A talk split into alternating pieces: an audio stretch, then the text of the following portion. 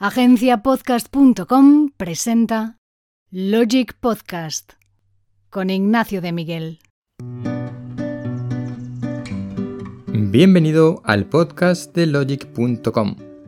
Hoy el tema es la serendipia en los negocios.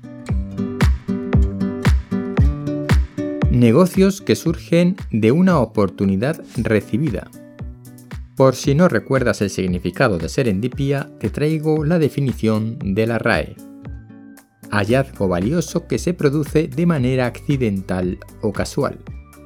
Y pone como ejemplo el descubrimiento de la penicilina fue una serendipia. Te recomiendo que visites la definición del diccionario online y aprenderás una curiosidad sobre el origen de esta palabra. La serendipia en los negocios para mí es aprovechar una oportunidad de negocio que te encuentras cuando no la buscabas o no la esperabas. Es decir, conseguir un buen cliente cuando estás captando nuevos contactos o haciendo marketing de tus servicios no es serendipia. Es ROI, directamente retorno de la inversión. Con la serendipia nacieron muchos negocios. Esta podría haber sido la conversación. Oye, ¿tú me harías este trabajo? Bueno, pero no lo he hecho antes para nadie.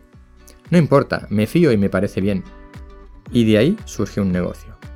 Convertirlo en un negocio de éxito es algo que normalmente sí depende de cada uno. Pero comenzar a facturar sin buscarlo y encontrarse con que se puede dar servicio a un nicho que no se te había ocurrido, eso sí puede ser gracias a la serendipia. Si lo piensas bien, probablemente tú mismo te has visto en una situación similar. El mercado te necesita y tú casi ni te enteras. En la definición de la RAE hay algo que falta. Yo siempre he definido la serendipia como aprovechar una oportunidad o golpe de suerte. La diferencia con la definición oficial es la acción aprovechar. Por mucho hallazgo que hagas, si no lo aprovechas, no sirve de nada. Por este motivo hay que estar atento a lo que pasa a tu alrededor. No puedes enfrascarte en tu día a día sin mirar hacia adelante. Es necesario también mirar a los lados, pararse un rato todas las semanas para pensar, reflexionar y observar. Porque los golpes de serendipia no vuelven, no se repiten y duran muy poco tiempo. Se parece a la típica frase que dice que la suerte te encuentre trabajando. Si no crees en la suerte, puede que tampoco lo hagas en la serendipia. Llámalo como quieras. Debes estar atento y preparado y saber identificar las oportunidades para aprovecharlas.